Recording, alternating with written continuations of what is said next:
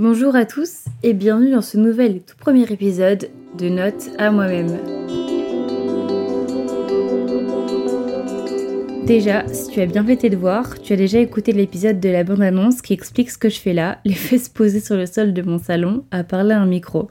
Déjà, peu importe qui tu es, tu es au bon endroit. Je vais tenter de vulgariser l'orientation scolaire, on va en parler en long, en large, en travers c'est obligé que tu aies au moins une personne de ton entourage qui se soucie de son avenir et que tu pourras aider après l'écoute de cet épisode. Peut-être même que ça t'aidera toi en particulier, et si c'est le cas, alors j'ai vraiment tout gagné. Par contre, hors de question que je reçoive des personnes qui vont vous raconter leur histoire sur ce podcast, sans vous expliquer mon parcours quand même. Surtout que sans me vanter, il y a de la matière. D'ailleurs, accroche-toi parce que je pourrais clairement faire un livre avec euh, au moins 6 tomes. Alors oui, j'ai un parcours assez atypique, mais au final, je pense vraiment qu'on en a tous un particulier, d'où l'intérêt de ce podcast. À la base des bases, pour que tu saches un peu comment je fonctionnais à l'école primaire, j'étais plutôt bonne élève, mais au fil des années, arrivé au collège, c'était de moins en moins le cas. Mais pourquoi ça? Bah j'ai pas trop la réponse. Enfin si j'ai une petite idée, j'ai jamais eu une très haute estime de moi, ça a clairement dû jouer sur mon travail perso, les révisions, tout ça. Je ne me sentais pas vraiment capable, donc ça m'est souvent arrivé de ne pas essayer tout court. Ça pourrait même être un autre sujet de podcast. En terminale, j'opte pour un bac scientifique avec essentiellement de la SVT, de la physique-chimie et des maths. Le résultat de cette dernière année au lycée, c'est un bac sans mention à 10,05 de moyenne. Bon, j'ai appris à ne plus avoir honte de le dire, mais c'est pas pour autant que j'annonce avec une grande fierté. Ce qui est certain, c'est qu'avec le recul, la filière scientifique que j'avais choisie était super intéressante, mais je ne suis pas certaine que ça me convenait vraiment à 100%. Après l'obtention de mon bac, j'avais pour projet de faire des études de médecine pour devenir pédiatre, donc médecin pour enfants. Mes parents me suivaient à 200% dans ce projet, alors ils m'avaient inscrite à des cours supplémentaires et payants dans le lycée privé où j'étais pour préparer le concours de médecine que j'allais réaliser lors de ma première année post-bac. J'avais des cours supplémentaires les midis en première et les samedis matins en terminale au lycée. Comme je vous l'ai dit, j'ai obtenu mon bac au ras des pâquerettes, mais je l'ai obtenu et c'était vraiment tout ce qu'il comptait pour moi à cette époque. Comme sûrement pas mal de jeunes, je trouvais pas vraiment de sens à ce que j'apprenais, à réviser, alors euh, j'avais du mal un peu à bosser. Et l'ironie de tout ça, c'est que je voulais à tout prix partir en médecine. Là, on se rend bien compte que ça colle pas trop, quoi. Mais le fait d'avoir peu de motivation à réviser, évidemment, c'est pas compatible avec les études de médecine. Alors pourquoi me suis-je obstinée à partir en médecine? Ça, c'est une grande, grande question. Surtout que j'étais carrément au courant que c'était un rythme étudiant assez intense, que j'étais loin d'être capable de l'adopter, mais surtout de vouloir l'adopter. Donc en passant par Parcoursup, j'ai été acceptée à la faculté publique de l'Université de Lille, qui se trouve à Los, à proximité de Lille, sans trop de difficultés. Pour que tu gardes tout en tête, donc pour résumer, j'ai fait des cours supplémentaires pour préparer le concours de médecine, des salons étudiants pour m'informer encore plus, une formation de deux semaines avant la rentrée en médecine, et en plus de ça, plein de copains avaient eu des retours d'autres copains comme quoi c'était l'enfer la médecine, mais c'est comme si j'avais fait semblant de pas l'entendre. C'est une fois les premiers mois de fac de médecine en amphi que je me suis dit mais là ça va trop loin il va falloir attendre combien de temps pour que tu décides d'abonner, de te concentrer sur autre chose, madame, ça, va trop loin. Et encore, je t'ai pas tout dit. Mes plus grands supporters, à mes parents, m'avaient pris une formation proposée par Submédical, une prépa placée juste à côté de la fac de médecine de Lille, qui coûtait plus de 5790 euros, destinée à me soulager de la prise de notes en me donnant des polis adaptés et en résumant les cours en amphi.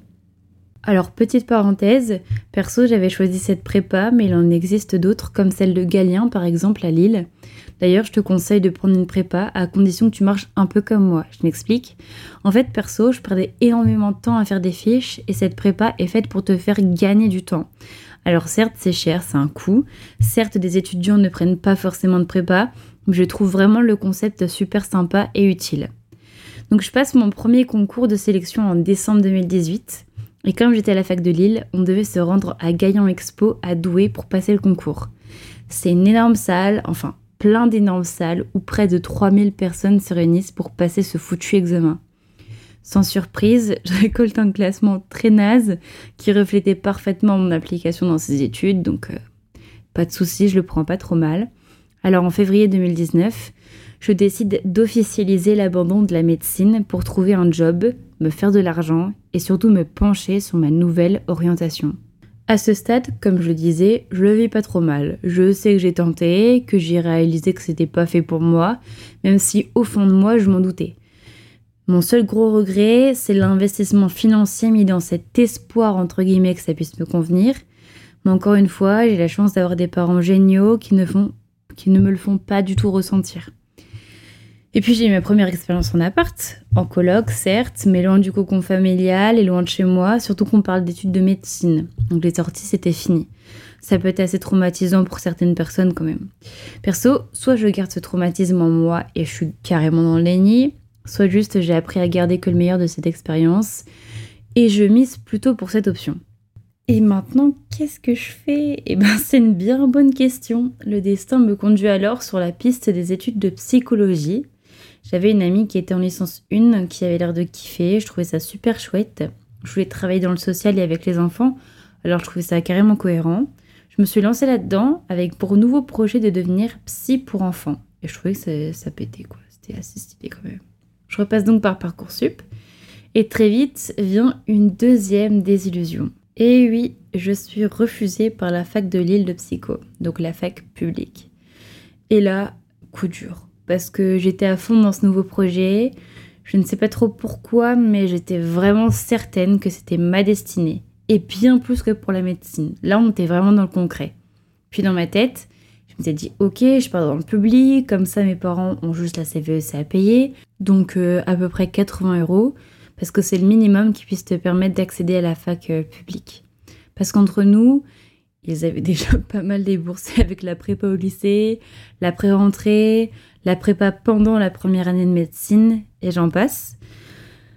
Et donc vient alors une potentielle éventualité de partir dans le privé, et c'est l'Université catholique de Lille qui se présente comme plan B. Donc, je le rappelle, c'est une école payante, et direct, je me dis, mais hors de question, je peux pas imposer ça à mes parents. Je trouvais que je ne le méritais pas, quoi. Enfin, je trouvais, à ce moment, à ce stade de ma vie, je vis encore la médecine un peu comme un échec, pas totalement comme du positif.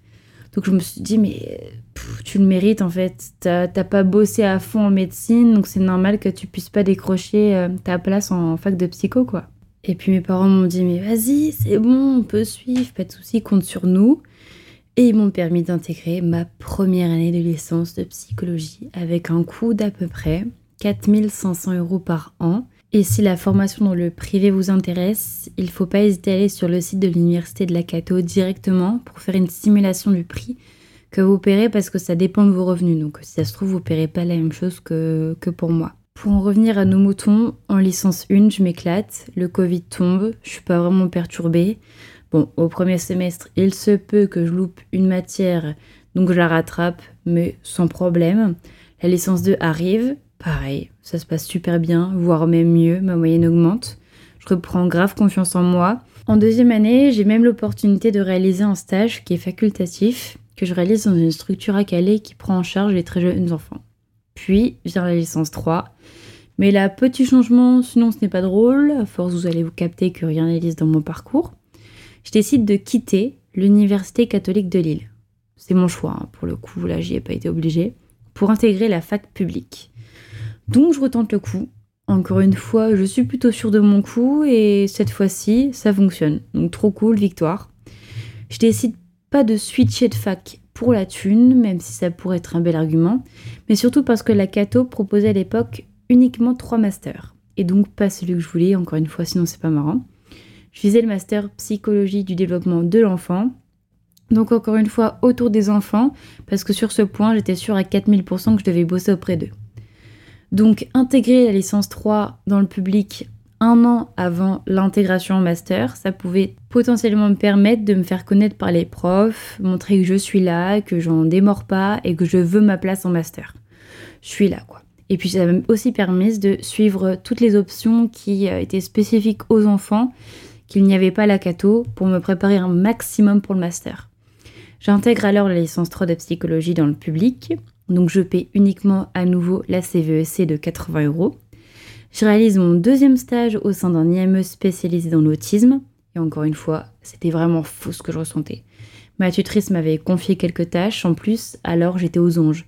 J'ai même participé à la réalisation d'un test de psychologie. Enfin, je vous passe les détails, mais à la base, c'était un stage de pré-professionnalisant, certes, mais surtout un stage d'observation. Donc, euh, vous pouvez bien vous imaginer que j'étais ravie à l'idée de participer, ne serait-ce qu'un petit peu concrètement à ce stage. De ce fait, tout cela était des raisons supplémentaires qui pouvaient me convaincre d'intégrer tranquille bilou le Master 1 de psychologie du développement que je visais. Vous sentez la, la, petite, euh, la petite désillusion arriver là Donc, ENEM Sélection via la plateforme e-candidat cette fois. C'est une plateforme où tu renseignes toutes tes infos personnelles sur ton parcours, tes expériences, ton bénévolat, tout, tout, tout. Moi, je rentre tout ce qui concerne mon parcours à moi, avec toutes mes expériences avec les enfants, j'y vais. Hein, quoi. Je bombarde, je mets tout ce que j'ai fait, euh, je montre que, je suis là et que, que je mérite ma place, encore une fois. Et puis, petite précision importante quand même, cette année, il y a la nouvelle mise en place d'une plateforme qui s'appelle monmaster.gouv, qui centralise euh, toutes tes infos pour euh, tous les masters en France. Mais l'année dernière, c'était encore une plateforme pour une faculté. Donc j'ai candidater à plus de 15 e-candidats différents. Donc il faut à chaque fois renseigner toutes tes informations, ça prend énormément de temps et c'est vraiment super rébarbatif, mais bon c'est tout, faut passer par là. C'est vrai que je ne l'ai pas précisé au début, mais jamais moi je me suis vue partir de Lille. C'était vraiment euh, la ville la plus proche de chez moi où il y avait des facs, des, universités. Donc euh, un moyen super euh, chouette de rentrer le week-end, revoir tous mes proches, ma famille, mes amis. Par contre là, je voulais tellement ce master que j'étais prête à partir à l'autre bout de la France, quoi. Je vais pas vous mentir, je me suis aussi renseignée pour l'étranger. Donc je voulais tellement cette formation que j'étais prête à tout quitter pour, pour y accéder. Et puis entre nous, du moment qu'un master de psycho t'accepte, bah tu fais pas la difficile. Tu valides, tu t'inscris et tu, tu, fonces quoi. Parce que pour qu'une fac t'ouvre ses portes pour un master, faut pas, faut pas faire le difficile. Sachant que là, moi, mon amour pour la profession, il avait quadruplé d'année en année, laisse tomber.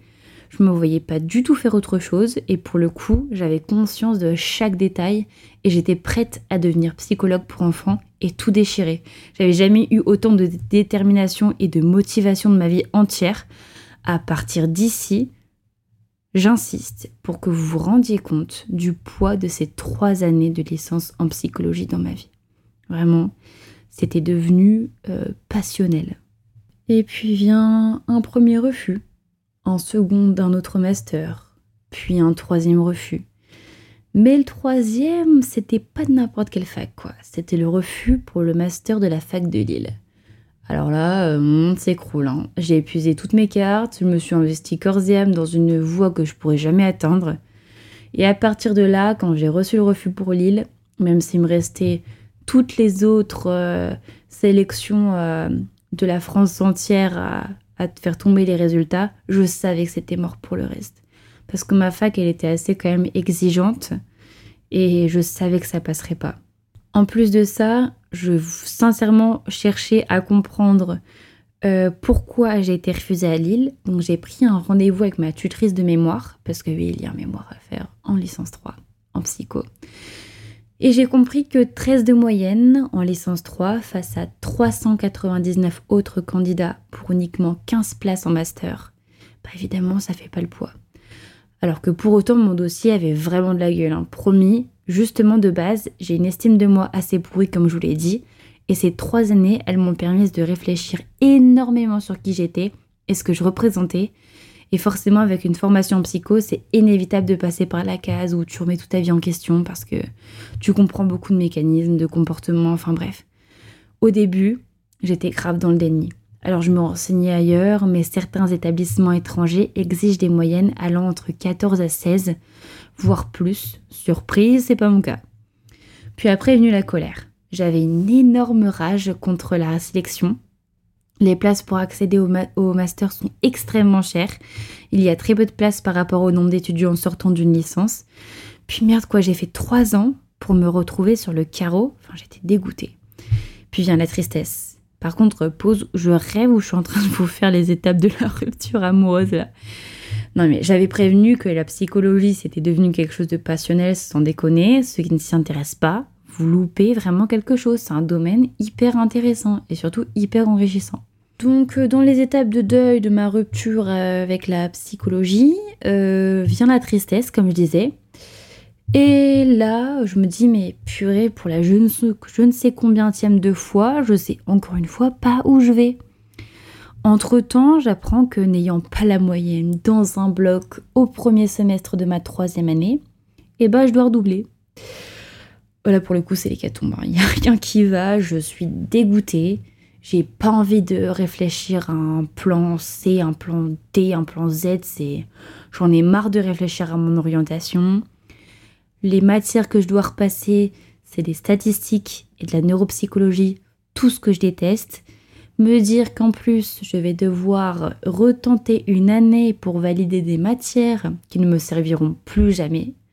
Et surtout, valider une licence de psycho alors que je n'atteindrai jamais le, poste euh, du master 1 de psycho.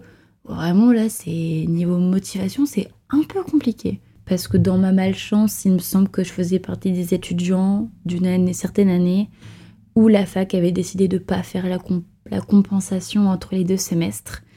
Donc forcément, euh, avec les notes que j'avais obtenues dans uniquement deux matières d'un bloc, bah, il fallait que ça passe pas quoi.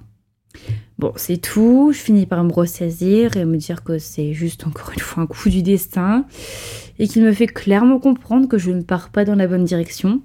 Mais bon, on va pas se mentir avant que je me dise ça. Il y a eu tout un cheminement, comme je viens de le décrire. Ça ne s'est pas fait en deux jours. Il a fallu que je regagne la confiance que j'avais perdue de moi. C'était pas une mince affaire, une mince affaire, pardon, parce qu'il se peut que je sois du genre à en faire des tonnes pour pas grand chose. Je peux être coupable. En parallèle, je devais aussi me réorienter pour la rentrée de septembre. Donc une fois de plus, je ne me voyais pas ne pas travailler ou ne rien faire quoi, ou faire un job qui n'avait pas trop de sens pour mon futur parcours. Et comme la plupart des personnes dans mon cas, je me suis penchée sur le service civique. Je cherchais exclusivement des missions auprès des enfants parce que sinon c'était pas cohérent et j'ai trouvé une offre au collège Saint-Paul de Lille une mission de 8 mois pour faire de l'aide aux devoirs avec les élèves et j'ai été prise directe. Et dès le début de mon service civique, je me suis dit mais, attends, mais Mel, pourquoi tu ne pars pas dans l'enseignement? Et ça a été un giga déclic. Au début, je suis vachement restée sur mes gardes hein, parce que vous commencez à me connaître un petit peu. Euh, je pensais être pédiatre, je pensais que c'était mon métier de prédilection. Puis je me suis vite rendu compte que c'était pas possible. Puis est venue la psycho, qui m'a fait le même effet, mais fois mille. Sauf que je suis tombée bien bas en apprenant qu'avec mes notes, je ne serais pas prise dans, un master. Et là, comme par hasard, troisième révélation Bizarre. Est-ce que je suis pas en train de finir la trilogie de la Mel qui se trouve une passion soudaine, mais qui va vite déchanter Un film, le truc. Sauf qu'à côté de ça, j'avais plusieurs arguments qui me poussaient là-dedans dans le domaine de l'enseignement, je veux dire. Tu es aux côtés des enfants, c'est exactement ce que je voulais. Tu suis la progression en échangeant sur le ressenti des élèves, en avançant et en les aidant malgré leurs potentielles difficultés. Exactement ce que je recherchais aussi. Et puis ma formation en trois ans en psychologie, pour le coup, elle allait m'aider, elle allait m'être utile. Alors du coup, je me renseigne, puis entre-temps, je valide mes deux matières manquantes en janvier 2023 ce qu'il résulte de la validation de ma licence 3 et ça y est, j'ai enfin les bases pour être acceptée en master. Attention, plus du master de psycho mais du master MEF. Déjà, entre nous la psycho, je veux plus en entendre parler, je suis fâchée, je suis fâchée contre cette dame et c'est tout, je l'oublie. Mais le master MEF, premier degré, attention, c'est un détail important. Master MEF signifiait master, métier de l'enseignement, de l'éducation et de la formation. J'avoue, je suis clairement en train de lire, je me rappelle pas tout le temps. Et premier degré, parce que c'est un master qui se dirige à être professeur des écoles, donc auprès des maternelles jusqu'au primaire. Pas au-delà. Et ça tombe bien parce qu'une fois de plus, Avec mes expériences passées et surtout mon service civique euh, au collège, je me découvre une préférence pour la tranche d'âge primaire, voire maternelle. Les collégiens, pas trop mon délire. Mi bout à bout, c'est comme si je m'étais mise à courir sur un terrain d'athlétisme et qu'on était venu me mettre un obstacle, puis un deuxième, mais pas juste des barrières, hein. des bonnes flaques de boue qui te ralentissent bien comme il faut. Par contre, le principal dans cette histoire, c'est qu'à force, j'approche de la fin. Alors oui, je vais pas vous mentir, suite à l'énorme désillusion de la non-validation de ma licence 3 et aucun autres refus dont la fac de Lille, je me suis rendu compte que je m'apprêtais à perdre une deuxième année de ma vie. Et ça signifiait beaucoup. Deux ans de retard, la médecine et cette année le service civique. Par rapport aux copains qui obtiendront un CDI à la fin de l'année, je me dis mince, je vais être complètement en décalage. Et j'ai au début eu beaucoup de mal à l'accepter. Mais comme je suis trop bien entourée, mes copains m'ont répété 15 000 fois qu'en fait c'était pas un drame et que quand tu y réfléchis, j'ai jamais regretté ma première année de médecine. Au début, je ne remettais pas trop en question cette euh, période de ma vie parce que bah, je l'ai pas terminée, je l'ai pas obtenue. Mais le positif là-dedans, c'est que j'ai tenté ma chance et c'était tellement un rêve de gosse de devenir pédiatre que je pense que j'aurais eu des gros remords de ne pas essayer. Parce que pour moi, tant que t'es pas dans la médecine, tu comprends pas à 100%, tu ressens pas vraiment la chose, quoi. L'ambiance, et euh, waouh, c'est quelque chose. C'est un concours et c'est un. Pour le coup, c'est un vrai concours, quoi. Il n'y a pas vraiment d'entraide. Ça fait un peu peur. Et puis, euh, t'as beau recueillir tous les témoignages possibles, tu te rends réellement compte de ce que c'est qu'une fois dedans, comme pour tout en fait. Et mon année de service civique, oh là là, celle-là, je peux vous dire que je la regrette pas. D'ailleurs, je pense que j'en ferai un épisode parce que je trouve cette opportunité de faire une année de service civique, sachant que tu peux en faire presque partout, je trouve ça génial. Elle m'a tellement apporté. Bon, là, on dirait que j'en parle comme si c'était terminé alors qu'il me reste encore euh, au moins trois mois et demi. Mais honnêtement, si j'avais fait les choses autrement, bah tout simplement, j'aurais clairement manqué de temps pour me construire tel que je suis aujourd'hui et j'aurais clairement manqué de bagages pour intégrer le Master MEF. Parce que là, admettons, si j'avais postulé direct en Master MEF comme plan B en même temps que la psycho, et que j'avais obtenu ma licence 3, et que forcément, euh, on va prendre le contexte, euh, je ne suis pas acceptée en psycho, en master de psycho. Je choisis Master MEF. Et bah là, j'aurais clairement manqué d'expérience pour devenir professeur des écoles. Parce que ici, au sein de mon service civique, au collège, j'aide quotidiennement des élèves dans le besoin, je suis à l'écoute d'élèves qui manquent clairement de confiance en eux, qui manquent d'estime d'eux-mêmes. Et être à leur côté et les soutenir comme je le fais, ça me tient énormément à cœur. Parce que je le sais, je suis faite pour travailler auprès des enfants. Maintenant, j'en suis certaine et je sais que ma place est dans une classe. Et surtout, les gars, je me vois tellement apprendre des chorés aux gamins pour la fête de l'école à la fin d'année. Je me vois trop faire ça. Bon, premier épisode du podcast et vous allez déjà me prendre pour une dingo. Bon, sinon, j'espère que cet épisode vous aura plu, ça sent déjà la fin. J'espère que ça vous aura permis de relativiser par rapport à vos potentielles reconversions. Sachez que si mon parcours à moi est farfelu, il y a sûrement plein, plein d'autres jeunes dans mon cas. Donc si tu partages mon expérience, tu n'es pas tout seul. Et euh, si tu doutes de ça, il faudrait vraiment que tu intègres le fait que si tu changes de parcours, en fait c'est pas la mort. Et si ça t'arrive, c'est pour une bonne raison. Regarde-moi où ça mène. Certes, mentalement, c'est pas évident, surtout si tu n'as pas la chance d'être entouré comme je peux l'être moi. Je dis pas que c'est facile et qu'il suffit de se dire que tout va bien pour que tout aille bien, mais sache que tu n'es pas seul et que malgré tout, il y a plein de recours possibles. Pour ma part, je n'ai pas encore dépassé la ligne d'arrivée. Il me reste encore le passage en master pour la rentrée de septembre 2023. J'espère de tout cœur être prise. Et encore une fois, je ne baisse pas les bras, j'y crois très fort, je touche du singe, du bois, tout, ce que je peux. Je recevrai dans les prochains épisodes des guests qui nous parleront de leur parcours. Mais je me dis aussi que ce serait sympa que je reprenne le micro en solo pour faire quelques focus sur mon parcours. J'ai quelques petites idées en tête. Non, parce que si je vous aviez vraiment parlé d'absolument tout, euh, ça aurait clairement pu durer des heures. Donc euh, je vais éviter de vous faire fuir euh, dès le premier épisode. Je pense que ça peut être une bonne décision. J'espère surtout vous avoir donné envie d'écouter les prochains épisodes parce que ça ne va cesser d'être super inspirant, je vous le promets. Encore merci à tous d'avoir pris le temps de m'écouter, papoter de mes petites péripéties et à bientôt pour un prochain épisode de Notes à moi-même.